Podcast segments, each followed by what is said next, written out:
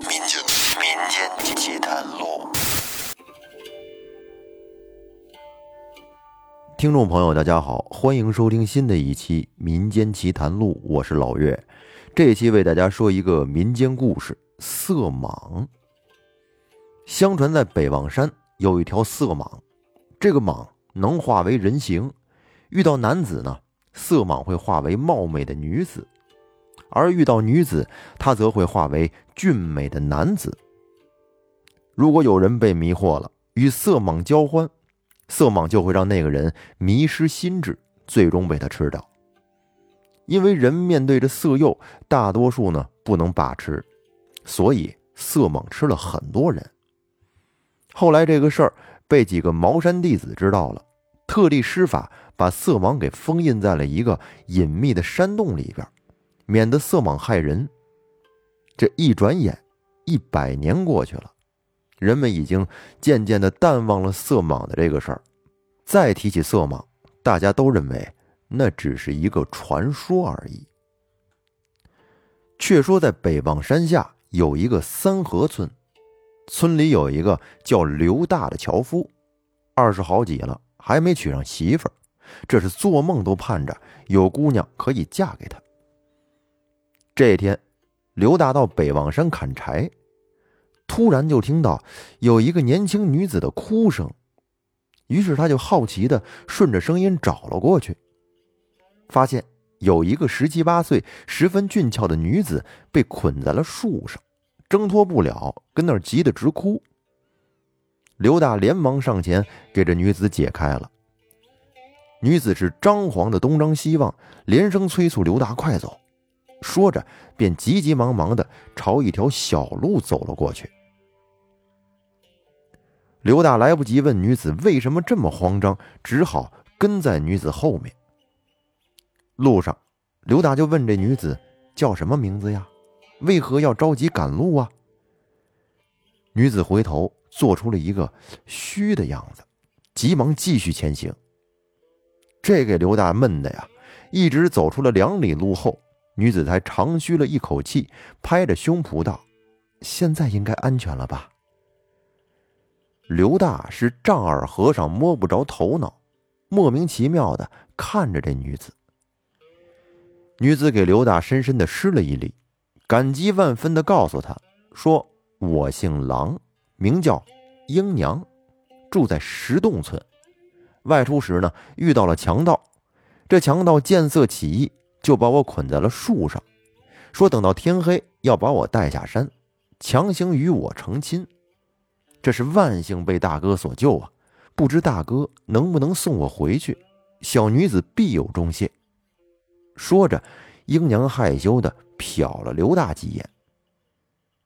刘大此时有点疑惑，他跟北望山住了二十多年，还是第一次听说有个石洞村，也是第一次听说山上有强盗。不过。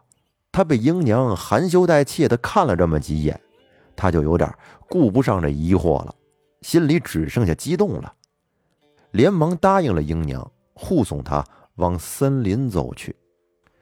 他们这是一路走啊，还挺远。走着走着，刘大就有些疑虑起来，说：“英娘，你们村怎么住的这么偏呀？”英娘回头一笑，温柔的给刘大擦了擦汗。告诉他说：“刘大哥别急，我们就快到了。”德英娘如此相待，这刘大心里啊是麻酥酥的，刚刚的疑虑又抛到了九霄云外。跟着英娘走了好半天，刘大常年爬山的人都觉得疲惫不堪了，但是英娘却呼吸平稳，连汗都没出。刘大见了，不免问英娘。为什么如此的矫健呢？这体格也太好了。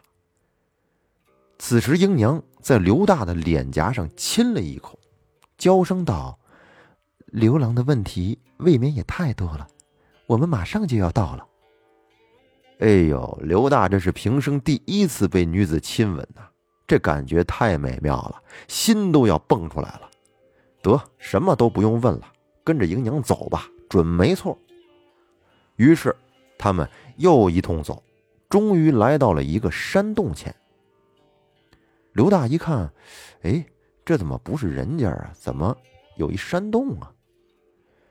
见刘大一脸疑惑的看着山洞，英娘解释道：“刘郎，山洞里藏有很多宝物，唯有男子才能进去，所以我把刘大哥带到了这里。”刘大一听宝物，立刻又兴奋了起来。但是，一看这布满荆棘的洞口，黑漆漆的洞里，不免觉得有点害怕。这会儿，英娘又在刘大的脸上亲了这么一下，鼓励说：“刘郎别怕，你走进去，不远处就会看到有一张符，你把符撕下来，洞里的宝贝就会显现出来。到时刘郎拿着宝物出来，英娘就可以和刘郎。”说到这里。英娘娇羞的看着刘大，突然上前搂着刘大的腰，又给了刘大一个深深的热吻。这给刘大迷糊的，哎，人家不但叫自己刘郎，还又搂又亲，哎，真是让他生出了无穷的勇气。这会儿再看刘大拿出了别在后腰的柴刀，把洞口的荆棘清理了一下，就走进了洞里。刚进到洞里，刘大就觉得里面阴冷阴冷的，还闻到有一股腥骚味儿，这让刘大又有些犹豫了，怕洞里窜出什么野兽出来，那可就不好办了。这会儿，英娘在洞外高声的喊着：“刘郎，说别犹豫，赶紧找到符纸撕下来，就可以拿到宝物走人了。”听到英娘的叫喊，又回味着英娘刚才的那两个亲吻。刘大什么都不想了，便仔细的在洞里查找起来。这是找了好半天，刘大才在一个很隐蔽的地方找到了那张符纸。接着，刘大就伸手把符纸给撕了下来。他这刚撕下来，突然山洞里一阵晃动，便有石块掉落下来。刘大吓得是转身就跑，还没跑出洞口呢。突然就被一只柔弱无骨的白嫩小手抓住了手臂。刘大回头一看，是一个绝色少女。只见这个少女肌肤如玉，眉眼如画，秀发如云，身姿曼妙，一笑脸上就露出两个小酒窝，特别可爱。虽然少女身上闻着有一股腥骚味，但是刘大根本就没有时间去想气味的事情。他只顾着口干舌燥，眼睛愣愣地盯着眼前的少女，呼吸是越来越急促。而且更重要的，那个少女竟然没穿衣服，就这么光着身子站在刘大面前。刘大这时的脑子已经是一锅粥了，鼻子里直流鼻血，而且还流着哈喇子，直勾勾地看着这个少女。接着，少女伸出了舌头。舔了舔刘大的鼻血，满意的点了点头，味道还挺好的。然后他又附在刘大的耳边，低声的问刘大：“我和你做夫妻好不好？”刘大这时连思考都不会了，只是一个劲儿的点头，说：“好好好，太好了。”少女伸手摸着刘大的胸脯，娇嗔道：“那你倒是把衣服脱了呀？”难道还要我给你脱吗？这给刘大激动的脸都红了，于是便手忙脚乱的脱起了衣服。见刘大把衣服脱好了，少女妩媚的一笑，抱着刘大就往地上倒去。刘大这时意乱情迷，只觉得兴奋极了。然而一瞬间，这个少女不知怎么就变成了一条黑色的巨蟒，缠住了刘大。片刻之后，刘大就被这条黑蟒吞进了肚子里，成了黑蟒的食物。黑蟒打了一个饱嗝，用尾巴把刘大的衣服卷了过来，闻了闻，露出了嫌弃的样子，但是仍然钻进了衣服里，就地这么一滚，他竟然化成了刘大的模样，走出了洞外。这时。洞口的英娘走了过来，看着刘大一笑，说：“恭喜莽大哥，终于解除了封印。那莽妖哈哈一乐，说：“大哥得脱封印，全靠狼妹你呀！”原来啊，这个蟒蛇妖被封在洞里已经一百年了。咱们刚开始的时候也说了，每隔十年，茅山都会派弟子来加持封印，让这蟒蛇妖继续沉睡。可不知道这次是怎么回事，茅山的弟子还没来加持封印。蟒蛇妖便自己慢慢的苏醒了过来。只是蟒蛇妖虽然醒了，但是这个符纸还跟那儿镇着，所以他不能出动。于是蟒蛇妖便把结拜的妹妹狼精叫了过来，让他帮忙。狼精他也是个妖怪，根本不能进洞口半步，更别说去撕符纸了。于是。这狼精化作了美丽女子，把刘大给骗了过来，让他帮着进洞撕符纸。其实啊，狼精刚才露出的破绽很多，只是刘大被色所迷惑，这才白白的丢了性命。因为蟒蛇妖被封印了一百年，他的功力弱了许多，怕茅山弟子追查过来，自己再一次被封印。他只好变作刘大的样子，隐藏到了人类中去。而且，因为他吃了刘大，他身上的腥臊味已经淡了许多，已经不太怕被人闻到味道了。所以说，这蟒蛇妖告别了狼精，得意洋洋的下了山，来到了刘大的家。刘大本来是过着一人吃饱全家不饿的日子，他那屋子里边。又脏又乱，还散发着阵阵的臭味。蟒蛇妖嫌弃的捏着鼻子，把屋子里里里外外打扫得干干净净、整整齐齐，又把刘大所有的衣服都拿到河边洗干净，准备以后穿。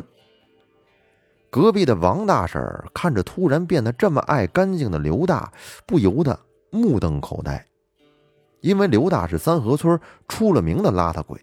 屋里面脏的都站不住脚，要不是那么不爱干净，他也不会这么久都说不上媳妇儿。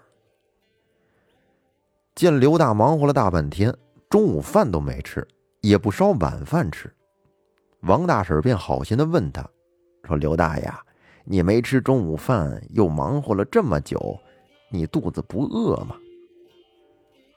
蟒蛇妖这是上午才吃了一个刘大，他肚子并不饿。便生硬的对王大婶说：“哦，我不饿。”王大婶有些奇怪的看着刘大。刘大虽然不爱干净，但是他这个嘴巴还是挺甜的，会说话。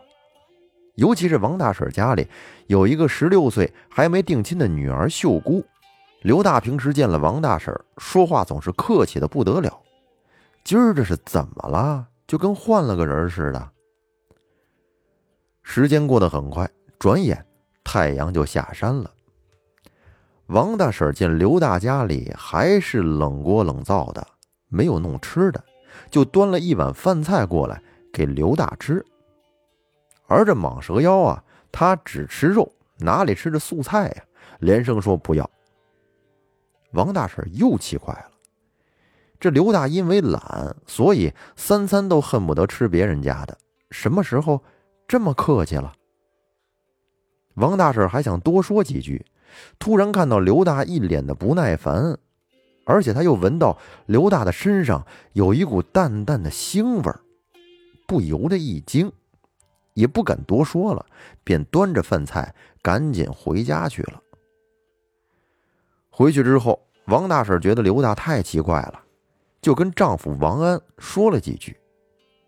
王安听了。也若有所思道：“这刘大是有些古怪，他今天去砍柴，一上午一根柴都没砍回来，连柴刀都不见了。那可是他吃饭的家伙呀，平时宝贝的很呢。可我见他柴刀掉了，一点也不着急，反而去河边洗衣服，他不是中邪了吧？”王大婶也说。是啊，刚才我还闻到他身上有一种腥味。夫妻俩聊了几句刘大的奇怪表现，也没放在心上，便睡觉去了。可是第二天，令夫妻俩更奇怪的事情发生了。有个漂漂亮亮的姑娘就这么进了刘大的家，而且一进去，刘大就把门关上了，一上午还没打开。王大婶嘀咕呀：“这不是有伤风化吗？还没成亲呢，两个人怎么就在一个屋里，还关门？”王安也想不通，那个漂亮姑娘是哪儿来的呀？怎么就看上刘大了呢？而刘大屋里，狼精变成的鹰娘正跟蟒蛇妖说着事情。狼精一脸焦急地说：“蟒大哥，昨天天黑的时候，茅山弟子来了，见你不在洞里，正四处寻你呢。”哦，来了几个人？蟒蛇妖他也有点紧张，因为此时他功力弱了不少，他挺怕这茅山弟子的。狼精说：“只来了一个，还是个女子。”哦，那就好。